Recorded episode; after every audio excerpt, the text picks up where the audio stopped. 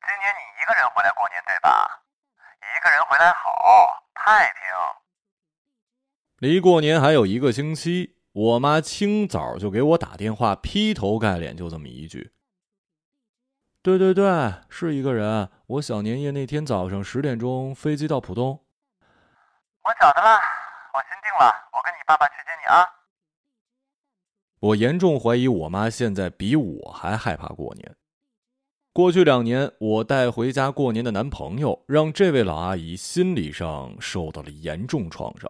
特别是去年过年之后，两位老人再也不问我有没有新男朋友，什么时候打算结婚。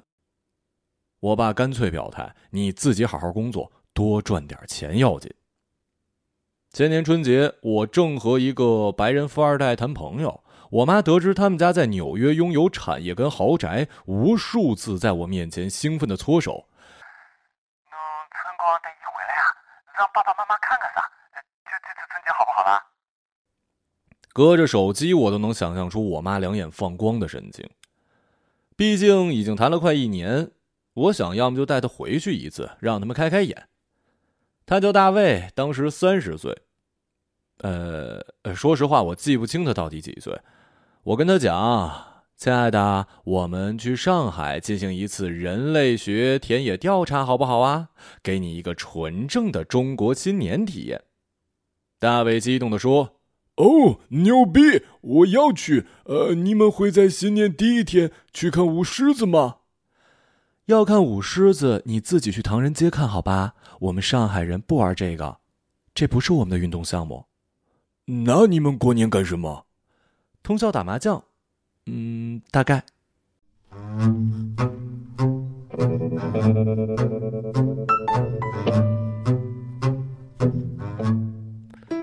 我想了想，自己以前在家过年，基本就是跟大人在客厅搓麻将，小孩一起吃零食、看电视。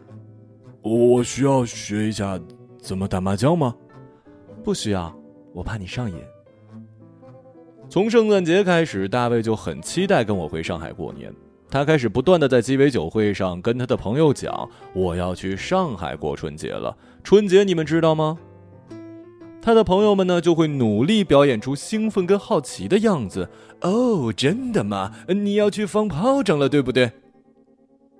我翻着白眼儿，在旁边把杯子里的酒一饮而尽。上海已经不允许放炮仗了。我们热爱和平，也致力于环保。上帝保佑我们啊！大卫的父母也开始兴致满满的在网上查询中国人怎么过年。他妈拿着 iPad 问我。呃，你们是不是要包饺子，而且自己做饺子皮？他爸问我，年三十晚上你们会不会像我们圣诞节一样，一家人坐在一起交换礼物？我只能再次举杯一饮而尽。啊，不，以以以及不，我们到时候会给你们发照片的。恭喜发财。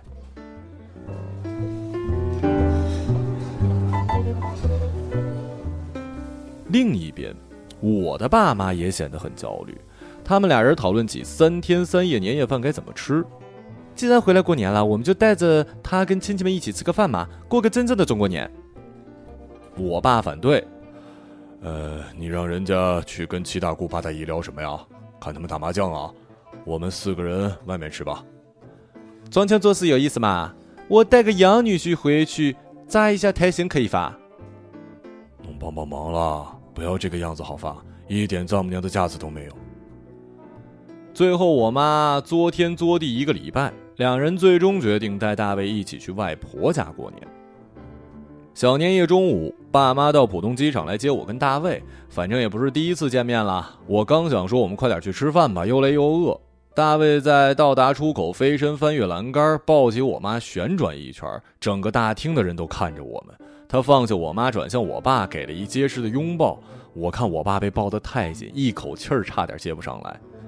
大卫用蹩脚的中文讲：“见到你们太高兴了，呃，特别想想你们。”我爸喘了口气，捋了捋头发：“啊，呃，我们也想你，想你。”我妈在一旁似乎没缓过来。开车回家路上，大卫就没停过，不停的问我：“呃，这个中文怎么说来着？啊，那个中文怎么说来着？”亲爱的，你直接讲，我给你翻译好不好啊？大卫一听，那怎么行啊？凭什么人家扎克伯格努力学中文，跟老婆的家人谈笑风生，他就不行啊？嗯，帮我一下，我我努力了那么久，就是为了这一刻。不急，这一刻还有很多课，我们慢慢来。你可以的。吃好午饭，我掰不过时差，倒头就睡。大卫抱着电脑，已经迫不及待的开始直播自己的处女中国年。醒来之后，我看到他在 Facebook 上发了一条状态：“猜猜谁在上海准备过一个真正的中国新年？”配图是我睡觉，嘴微张，嘴角流出口水的照片。我妈突然大喊。今天小年夜呀，我们晚上四个人出去吃饭，好吧？我还在抢大卫的手机，删掉那条状态。大卫问我：“嗯，你妈说啥？”他说：“你只应该传经过我编辑审核的美丽照片。”我觉得你任何时候都很美，你快点。他说啥？我我要去练习中文绘画了。他说让你好好休息，中国人过年都很肃穆的。你继续睡吧，我我我去陪你妈妈聊天。然后我就听到客厅里一串的鸡同鸭讲。我穿上衣服，看到他们三个坐在客厅，一脸疲惫。我拿起桌上一杯茶，故意说出巨大的声响，划破这寂静。哎哎哎，你在干什么啦？快点想想晚饭去哪里吃。我妈嫌弃的看着我。我转向大卫：“嘿，你当领导的时候到了，说晚饭想吃什么呀？”大卫眨巴眼睛。我们去个高级的地方吃顿好的吧。我眼前一黑。大卫所谓高级的地方，一般都是桌上放着两副以上刀叉，一顿饭没个八道菜吃不完的餐厅。操！我心想，四个人鸡同鸭讲吃俩小时，图啥呀？大卫说他就想随便吃点呃，家附近什么川菜馆子，好吧？我试图力挽狂澜，不行的。今天是小年夜，好吧？大卫难得来一次。呃，上次他来，我们不是去外滩吃饭了吗？要不今天也外滩吧？我妈一昂头，皱着眉，果断地说：“大卫好像听懂了‘外滩’这个关键词，立刻站起来。呃，对对对，外滩，我知道。呃，我知道，我知道，我来打电话。”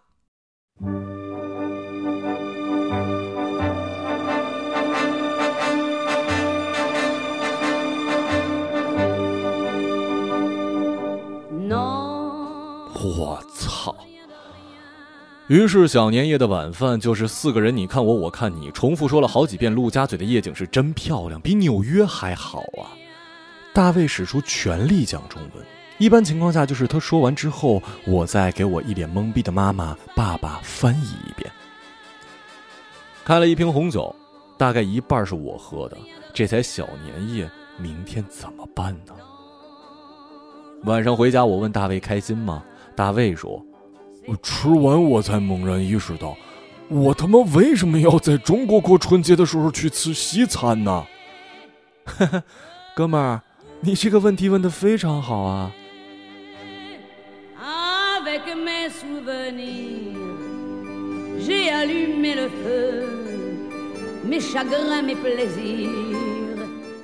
大年夜，因为倒时差，我跟大卫都起了一大早。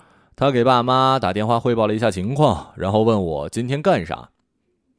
今天将会成为你生命中最难忘怀的日子之一，在今晚你将会见到我的外婆、我的姨妈、姨父、四个表姐妹以及他们的男朋友们，三个阿姨、四个叔叔。来，我们先来复习一下所有亲属关系和称呼。大卫陷入沉思，然后掏出笔记本开始复习。呃，还需要注意哪些？保持微笑，不要说话。那如果他们过来跟我说话怎么办？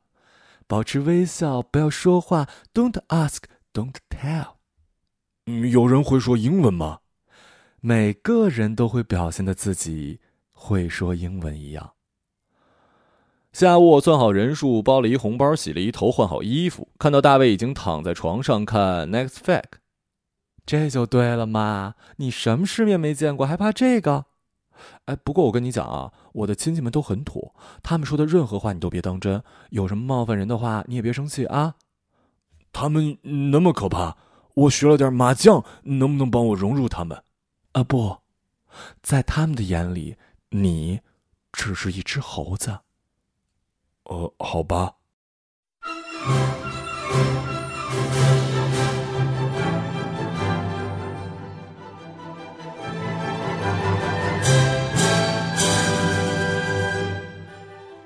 好戏终于开场了。我们一家四口，由于我把手机落在家里，出了门之后又折返回去拿。等我们到外婆家的时候，所有人都到了。我跟大卫像奥运选手准备上场一样，在门外深呼吸、甩手臂、活动膝盖跟脚踝。准备好了吗？然后我们互击一下拳头。一进门好几束灼热的目光向我们射来，然后所有人注视着大卫，全场肃静三秒，时间静止。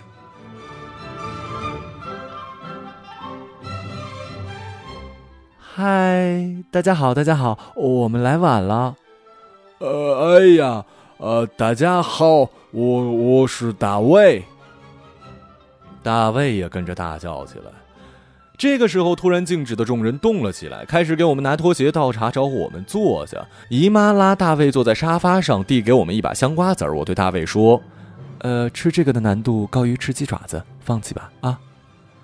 大卫警觉的点点头，接过表姐给他递的热茶。我又对他说：“别怕，我去给你倒冷水。”等我找到一瓶矿泉水回来，我看到姨妈已经热切的跟大卫攀谈上。我若无其事的赶紧坐下，假装认真嗑瓜子儿。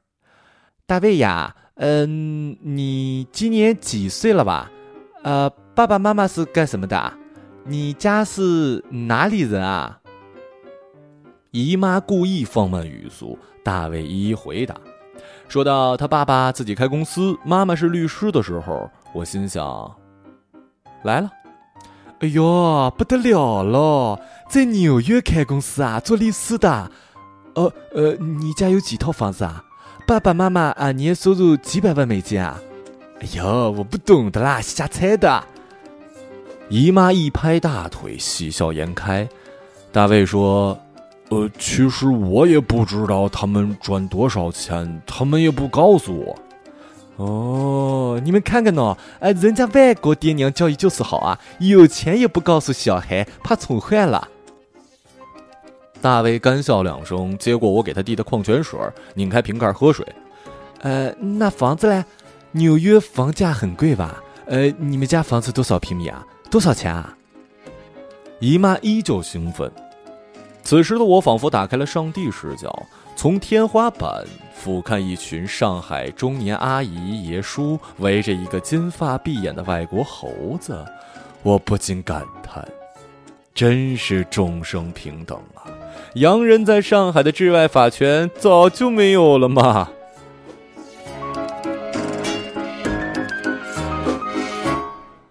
我瞥了一眼我妈，她正直勾勾的看着姨妈，那眼神我不敢多看，但是还好。这些题型我都事先准备了，早跟大卫排练好。呃，美国人的房子很大，一般是两三层楼。纽约的房价，我听说好像还是上海的房价厉害。阿姨，对吗？大卫对答如流，直接把问题扔回去。我妈看看我，我看看我妈，她叹了口气，给我发了条微信：“受罪呀。”例行的审问内容包括了你们怎么认识的，你们什么时候结婚，以后准备要几个小孩啊，以及难免的你现在工资多少。没有一道超纲的题。好不容易挨到吃晚饭，全家上桌，我对大卫说：“你太优秀了。”大卫朝我眨眨眼。红烧蹄膀、水笋、烧肉、油煎带鱼、基围虾、肉丸子、老鸭汤，再加上十几个冷盘儿大卫掏出手机拍照，姨妈看他拍照得意洋洋：“多吃点啊，在美国可是吃不到的哦。”然后起身给大卫夹肉丸子跟蹄膀。我意识到此题超纲了。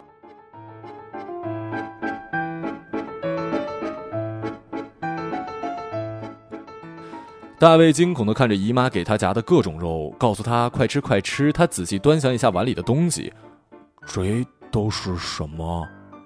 都是好东西，是肉，一定要吃的哦。大卫沉默了一下，我不吃红肉。什么？啊，什么叫不吃红肉啊？红肉就是红色的肉，牛肉、猪肉都是。哎呀！就过年难得吃一次，没事的啦，一定要吃的，不吃就是不给姨妈面子啊！说着又给大卫夹了一丸子。我我不吃红肉。大卫放下筷子，慢悠悠的又说了一遍，整个饭桌陷入了沉默。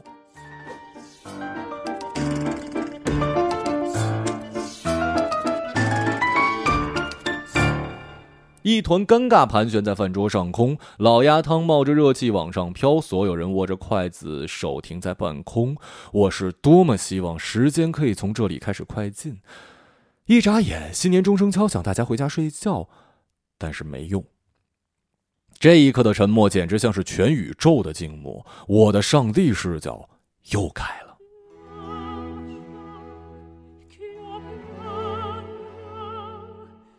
一桌子人围着一个不愿意吃红肉的外国猴子，有的在迷惑，有的在翻白眼儿，还有一个我，夹过大卫碗里的所有肉丸子蹄膀，迅速塞进嘴里。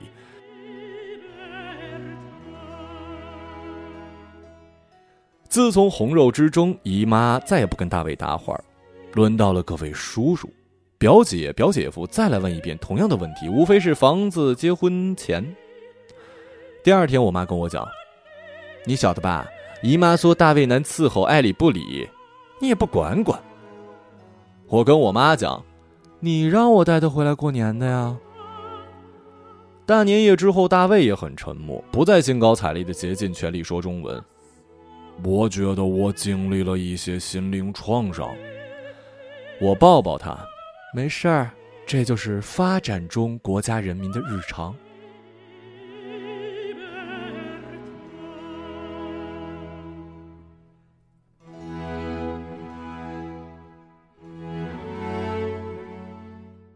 后来我跟大卫分手，嗯，当然不是因为过年的问题。我妈在那儿也是一直心有余悸。得知我跟大卫分手，我妈宣布下次要带男朋友回来过年，我们四个就去旅游过年。可问题是，即便选择最低风险的方案，依旧会出现幺蛾子。去年我带回家过年的是一个搞乐队的嬉皮华裔小张，没正经工作，三天两头去巡演，有时候住房车，有时候住地下室。我爸妈说：“那正好旅游过年，我们也嬉皮一把吧。”我们分头出发，在大年夜早上到达了普吉岛。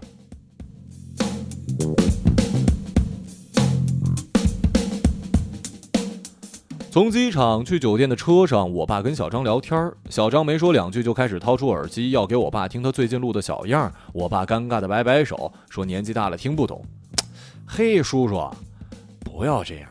我们做音乐的，就是让更多的人来听嘛。一边就把耳机套到我爸头上，我爸听了三秒就摘下来。哎呀，有点累了，我我先睡一会儿。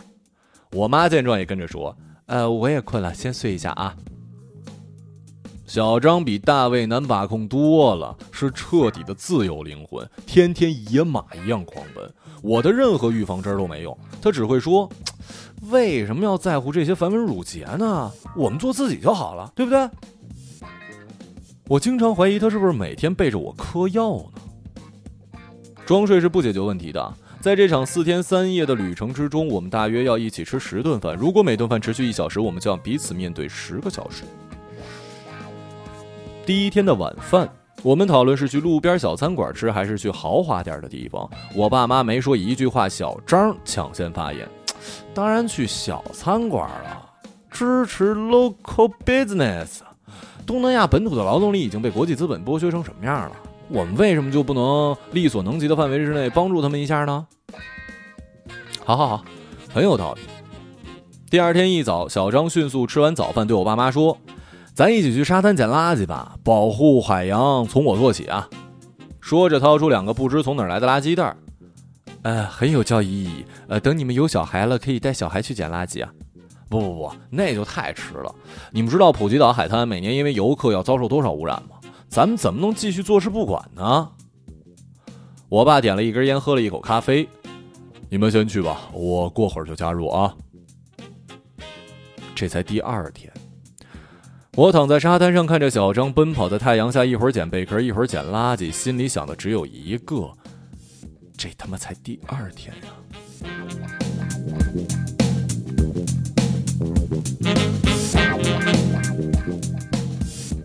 幸好安排了潜水活动，到第三天、第四天，除了吃饭时间之外，没有太多面对面的时间，我才终于有心情认真的享受一下假期。但是这一天是大年夜，我隐约觉得事情没有那么简单了。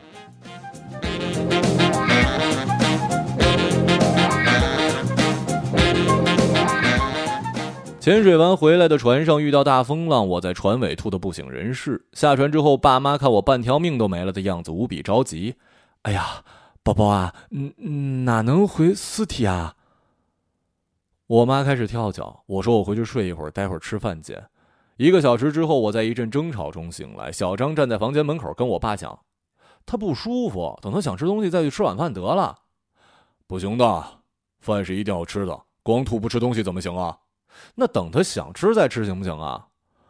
差不多，吃饭的时间也到了，去吃年夜饭了。我看着天花板，该来的总算来了，用力一个鲤鱼打挺，走走走，我们去吃饭。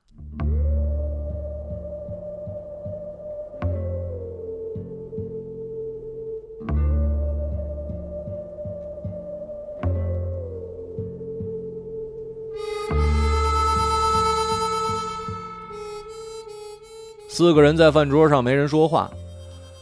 呃，这儿的乐队不错啊，还可以吧？他们鼓手不错，有机会跟他聊聊。我妈看了一眼台上的乐队，问小张：“呃，听说你的乐队搞得不错啊？最近还行。下个月我们去美国演几场。哦，那是美国那边邀你们去的，算是吧。他们就出一机票跟住宿的钱，其他我们自费。不过演出的场地不错，会有很多人来。”所以，就算自己掏钱也想去啊。小张一边包夹一边解释，我爸不说话，我妈也不接。我知道他们在想什么。这种赔钱买卖在他们看来毫无意义。我妈之前问我好多次，说小张搞乐队能挣多少钱啊？我说就能吃饱穿暖，饿不死。哦，那哎，开心就好了。我妈假惺惺，对啊，就是开心啊。这次去洛杉矶，然后先奥尔良、盐湖城，最后去纽约。每次巡演都能认识很多新朋友，一起写歌做音乐，再邀请我们去别的地方演出。小张居然认真的回了，然后就是沉默了。一颗西兰花放在我的嘴里嚼了大概一分钟，实在咽不下去，最后吐了出来。哎，大家新年快乐！今天实在不舒服，我们早点回去吧。再这么做下去，我大概真的又要吐了。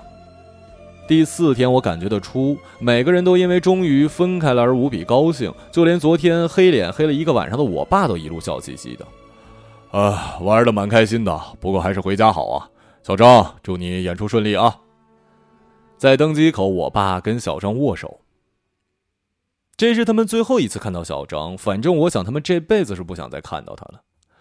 所以今年的春节，我没有任何人可以带回家，我妈反而神清气爽。大年夜，仨人在家里吃了一顿岁月静好的年夜饭。下午，我帮着我妈一起做肉丸子、做蛋饺，烧一锅烟肚鲜。我爸去买了冻羊肉，杀了一条河鲫鱼。饭桌上，我妈聊完了张家长李家短，我汇报完了工作上的糟心事儿。我爸点评结束，陷入一阵沉默。我妈突然像是总结陈词一样的说：“以后有男朋友了，除非是要准备结婚，不然呢，还是别带回来过年了。”三个人，蛮好的。